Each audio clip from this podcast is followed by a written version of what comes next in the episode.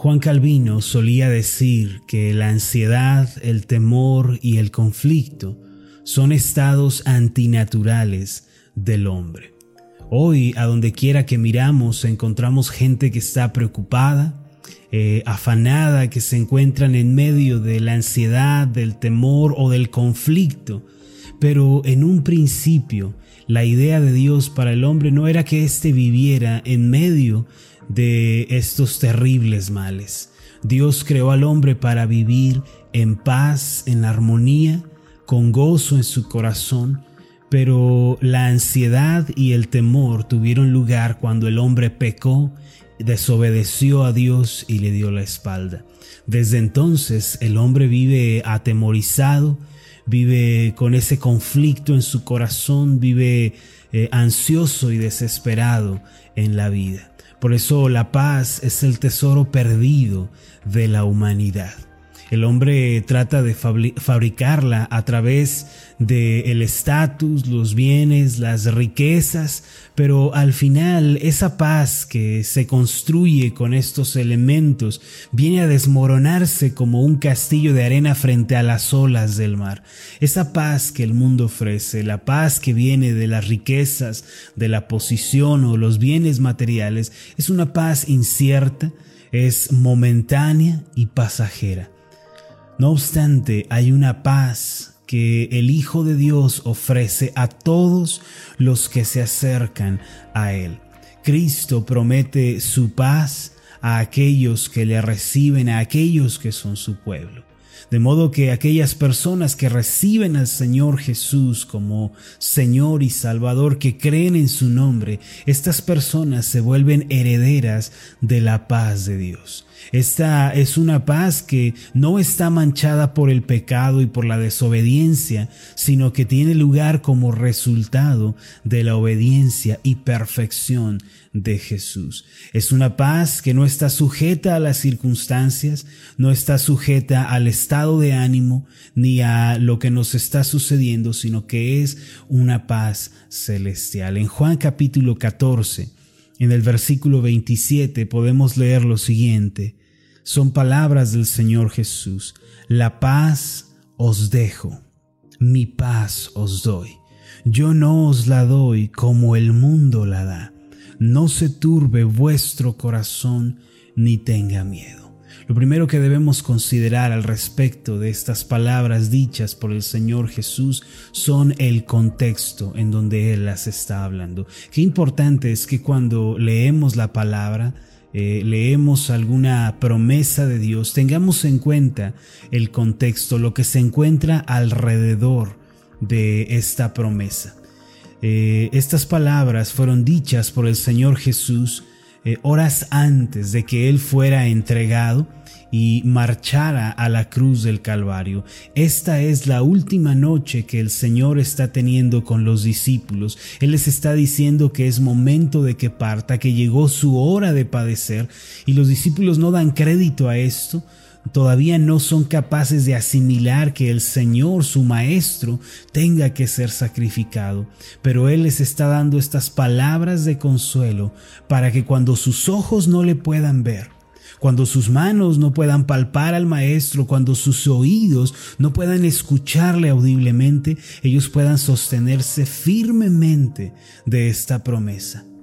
Esto significa, mis amados, que estas palabras dichas por el Señor Jesús se aplican también a nosotros, que no le hemos visto, no le hemos palpado y nuestros oídos naturales no le han escuchado. Él nos dice, mi paz os doy. La paz os dejo, mi paz os doy. Ahora noten ustedes que el Señor la llama mi paz. ¿Por qué Él disfrutaba de esta paz? ¿Por qué el Señor Jesús tenía esa tranquilidad, ese reposo en su alma? ¿Y por qué el hombre no tiene paz aun cuando vive rodeado de bienes materiales? La respuesta es que el pecado es lo que genera la ansiedad, mientras que la obediencia y la justicia perfecta generan paz. El hombre en un principio fue creado por Dios para vivir en medio de la paz, en medio del gozo y la tranquilidad, pero cuando el hombre pecó, dio la espalda al Señor, lo primero que sucedió, después de darse cuenta de que estaba desnudo, desprotegido, fue que tuvo miedo. La ansiedad, el temor entraron en su corazón. Por otro lado, el Señor Jesús, quien la Biblia nos dice que nunca cometió pecado. El apóstol Pedro nos dice en su primera epístola, en el capítulo 2, que en sus labios no hubo engaño. En Hebreos capítulo 4, versículos 14 en adelante se nos dice que el Señor Jesús, nuestro sumo sacerdote, fue tentado en todo, en lo mismo que nosotros somos tentados, pero sin pecado.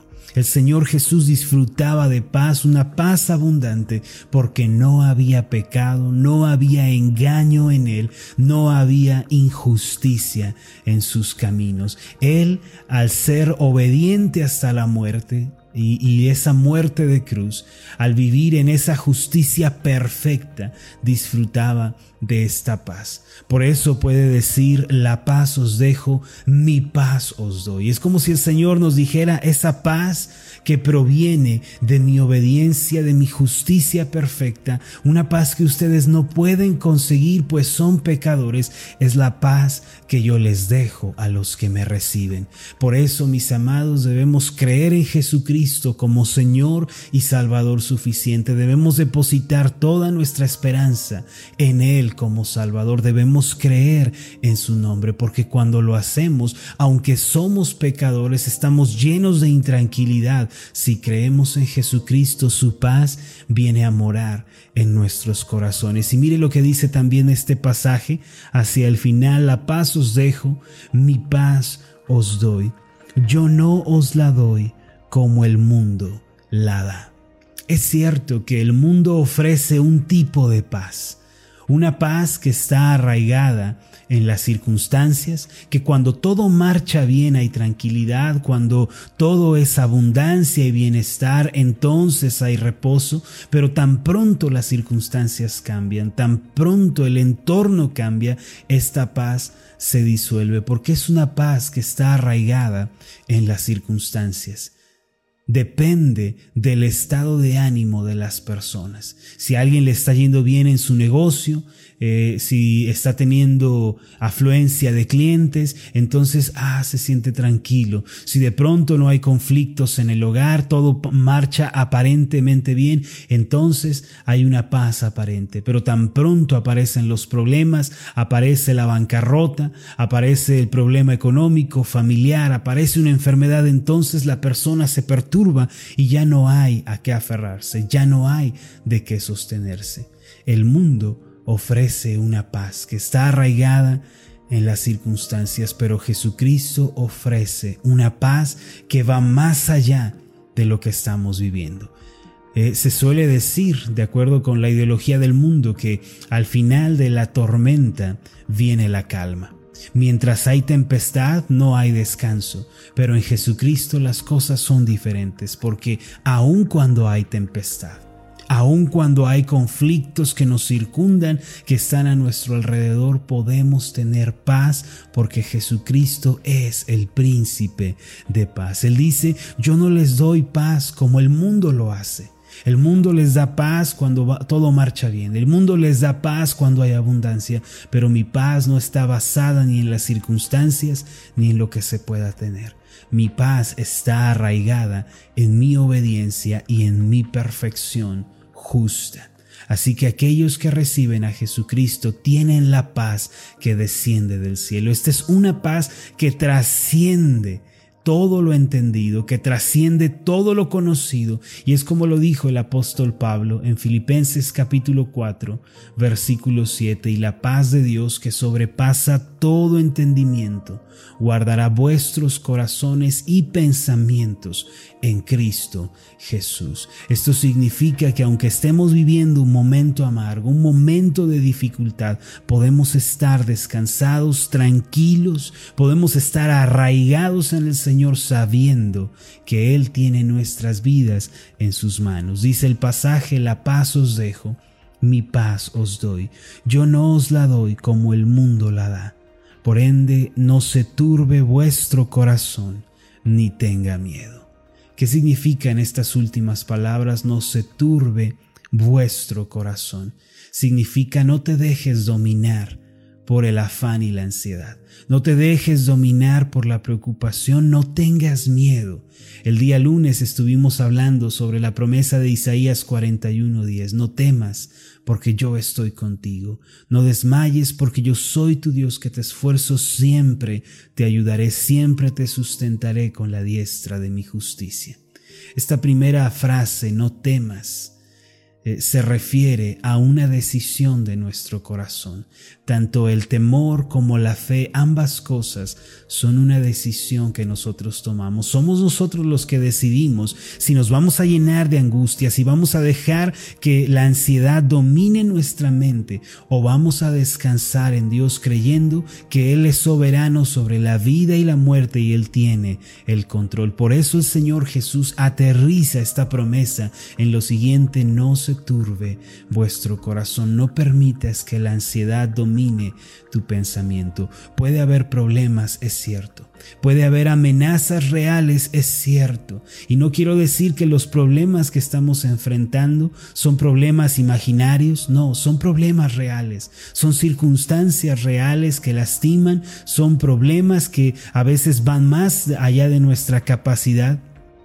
Pero en medio de ello el Señor nos dice, no se turbe vuestro corazón, no elijas el camino de la ansiedad, no elijas pensar que todo está perdido, más bien mantente firme en la promesa que te he dado. Manténla en tu pensamiento, recuérdala día y noche y no olvides que yo soy tu Dios que te está dirigiendo. Permítanme hacer una oración por ustedes. Amoroso Dios y Padre Celestial, a través de Jesucristo tú nos das una paz que sobrepasa todo entendimiento, y por medio de esa paz guardas nuestros corazones y nuestros pensamientos, para que no perdamos el ánimo, para que no caigamos en la desesperación. Señor, yo sé que hay problemas familiares, hay problemas económicos, problemas de salud, hay soledad, desánimo, depresión en muchos corazones. Sé también, Señor, que no son tiempos fáciles, sino que nos vemos amenazados, rodeados por muchas circunstancias. Pero en medio de todo esto, Señor, tú nos das paz, pues tú nos dices que estás a cargo. Nuestras vidas no están en nuestras manos, en estas manos débiles y frágiles, sino que están en tus manos poderosas, en tu brazo fuerte, ahí está nuestra vida. Por eso la escritura dice que nuestras vidas están escondidas con Cristo en Dios. Por ende, no vamos a temer, no nos vamos a turbar en nuestro corazón, sino que vamos a descansar en ti. Gracias Jesucristo por la paz que nos das, una paz que no podemos conseguir, una paz que no podemos fabricar en esta tierra, sino que es la paz que desciende del cielo. Muchas gracias te damos en el nombre de Jesús. Amén